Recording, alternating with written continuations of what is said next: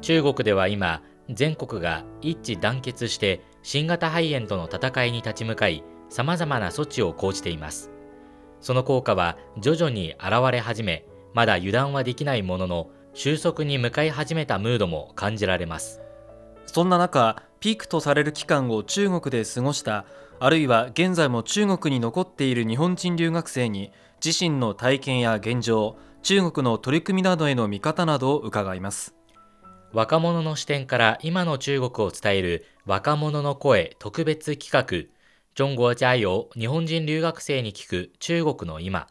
お相手は私劉恵と星和明です。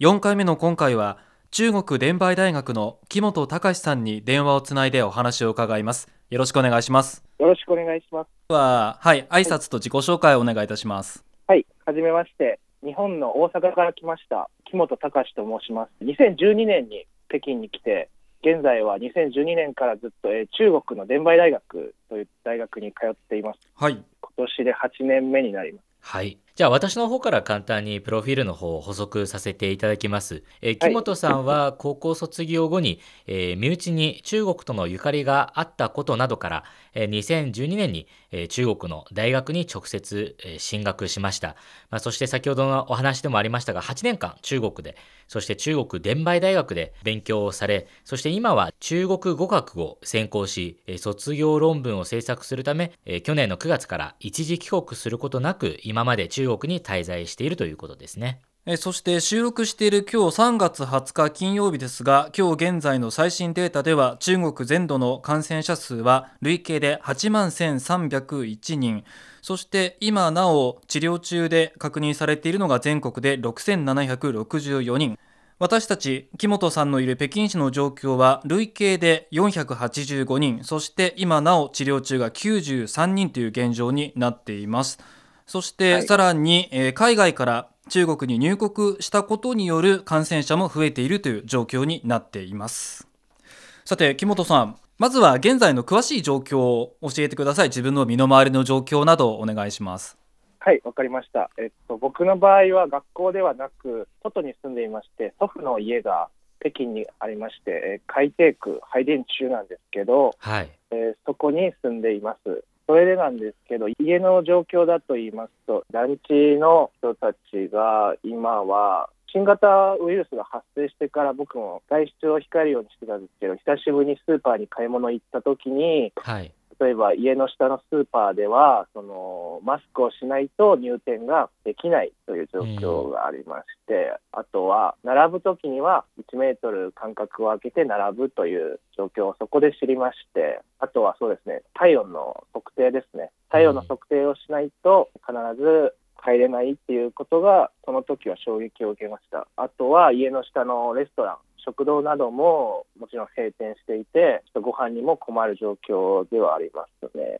うん、はい。あの今滞在されてるのがその、ね、あの海底区って配電中って、ね、北京で言いますとその新型肺炎が発生して以来最もその感染患者の数が、まあ、急激に増えた、まあ、地区でもありますよね。はい。そうですね対策ですとかも一気に例えばその団地をベースにして、まあ、一気に対策が広がったりですとか厳しくなったと思うんですがそういう対策がすごく厳しくなったっていうのを実感されたのは実際にいつ頃からですか？そうですね。具体的となると1月の24日春節と重なっってぐらいから、開けてからですかね、ぐらいには、もうその団地の下ですか、その、例えばデリバリーとか僕はよく前頼めたんですけど、デリバリーもともと玄関まで持ってきてもらえてたんですけど、はい、玄関までは来れないから、その団地の大通りという言いますか、はい、人が入る、通行するとこまで来てほしいっていう電話があって、僕は初めて、あ、団地が封鎖されたんだなっていうことを知りました。それで見に行った時に団地でも、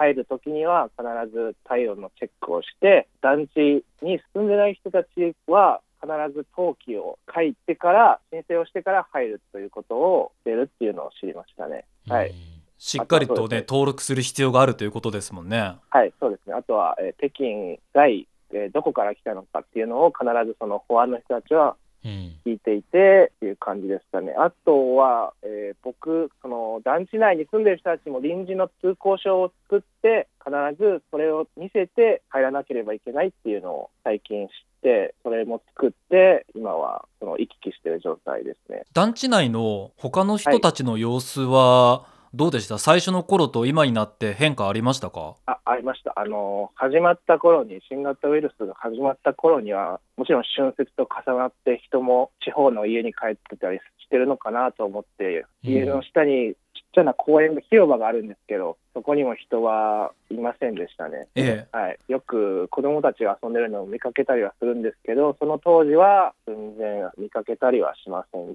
でした。あとは団地の外も車の交通もすごい少なくて、影響しているのかっていうのは実感がありました。で、それからもう1ヶ月以上は経ってるんですけども、今のこの段階では、またちょっと違うなという部分はありますか？はい、あります。ここ数日間で、その家の窓からその声とかが結構聞こえてきて、どうしたんやろうなっていうのを見たら、結構その広場にも人が増えてきて、うん、あとはその家の近くの大きい道路まで見に行く結構車が増えてたりして、その当時よりはマシな状況になってきているのかなっていうのは思いました。あの当初、厳しい時期というのは、どういうふうに例えば生活をしていましたか、そのスーパーに買い出しに行ったりですとか、す、ま、べ、てデリはい、デリバリーを頼む形ですか？デリバリーもありましたし、えっと、あとはスーパーに行って、1、2週間分の食材を買って、家でそのインスタント麺、僕が自炊ができないので、ほとんどの日はインスタント麺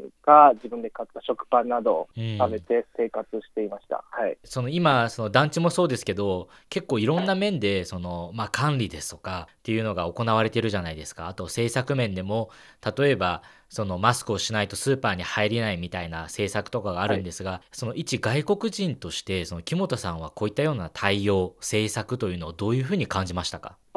これはやるべきだと思いました。あの例えば僕の生活費が施設から引き渡されるということで一度親戚に会って一緒に銀行に行くっていう形だったんですけど、はい、その時に銀行に行った際にもその体温の測定が行われるっていうことにびっくりして、そうしなければいけないんだなっていう、あとは、そうですね、レストランなども閉店して、そうですね、その面に関しては、北京市といいますか、その団地の対応も早いなとは思いました。はい。やって、そうですね、当然だなっていうのは、はい。えー、今、木本さんが去年9月からずっとで北京に残ってますけれども、これは、卒業論文のためですか？はい。あの、もともと大学の冬休みが始まって、新型ウイルスがその拡散される前にももともと北京には残ろうと思っていましてその6月には卒業なんですけどその時に卒業論文を書くためのが一つとあとはもともと旅行した国内を旅行したく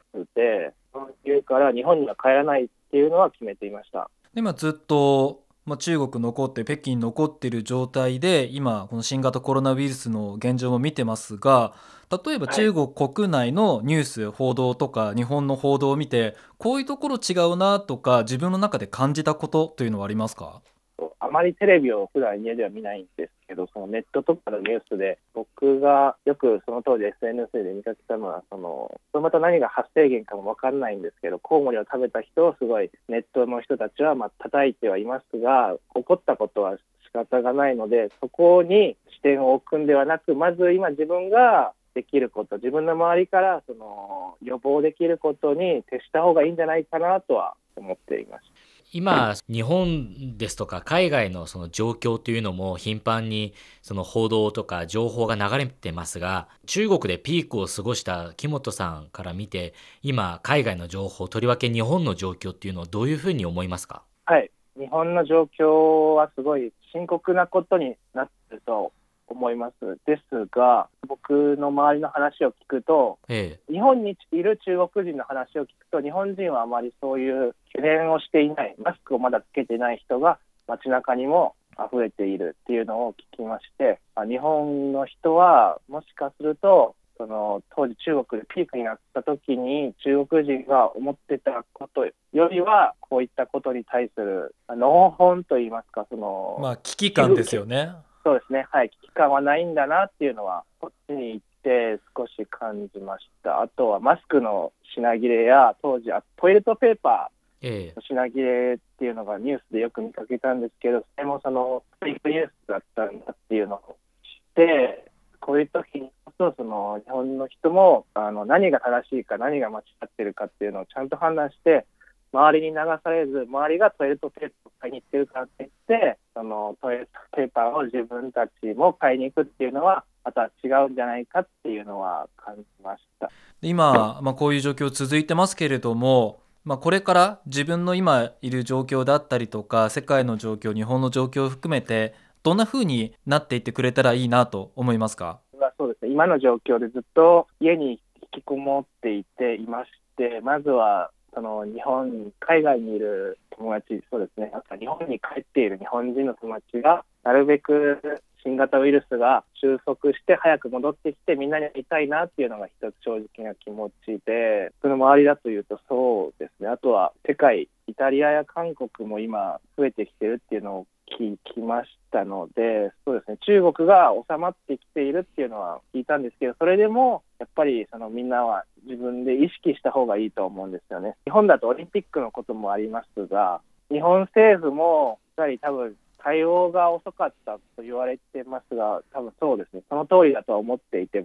例えば北海道の知事が、そのまず学校の登校をやめましょうっていうのが多分定してやってたっていうのは聞いたので、その北海道の知事みたいに、まあ、日本政府ももっと早い対応はできたのではないかなと思いました。ええはうんとにかくそうですね、新型ウイルスの件で今、各国がその各国に対して関心を持ってるっていうのは、僕はあの大事だと思っていて、その良くも悪くも、はい。例えば中国の人はより日本にその目を向ける、日本の人はより中国に目を向けるっていうのが、まあ、一種の交流とまではいきませんが、その関心を持つっていうのは大事だと思っていて、それが今後、その新型ウイルスが収束した後でも、その関心が続くことが、僕は本当に必要なんじゃないかなと思っていまして、そうですね、あとは新型ウイルスが終わってからも、その仕事に行けなかった人たちや、その会社勤めの人たちに、そのケアとか、学校行けなかった人たちにケアっていうのをできればいいなとは思っています。先ほどのお話の中でもありましたが、その各国がこれから共に関心を持つことで、まあ、さらに言うと、お互いにまあ一緒になって戦っていくっていうのが、まあ、とてもまあ大切ということですよね。はい、そうです。誰が悪いっていうわけでもなく、その起こったことを、まあ、みんなでこれからどう防ぐ防いでいこうみたいな、SARS の件がありまして、ええ中国政府の対応もあの以前よりは早いと僕は思っていて、それでそ今回の件を、今後またこのようなことが起こるのであれば、各国はそのお互いの情互いの国にとって、えー何ができるのか、お互いの政府がお互いの国に、相手の国に何ができるのかっていうのを、これからも協力していくことが大事だと思っています。で先ほどあの各国がえそれぞれの国に関心を持つ。でさらにすごいその言葉としてなるほどと思ったのは収束後も続くってことを木本さんがおっしゃってて、まあ確かにこれをきっかけにお互いいかにして世界規模でこの状況を乗り越えていくかっていうことは、まあ、やはりこの中国にいるから多分感じられる部分でもあると思うんですね。SARS の件もありますから、だからはいその木本さんが言うように終わったらそれで、ね、全てが終わりではなくてこれからもお互いの国に関心を持っていくことは大事だなっていうのはお話を聞いて思いました。はい、おっしゃる通りだと思います。若者の声特別企画「中国加油日本人留学生に聞く中国の今」今回は北京市に滞在している中国伝媒大学の木本隆さんにお話を伺いました今日はありがとうございましたありがとうございましたありが。とうございました。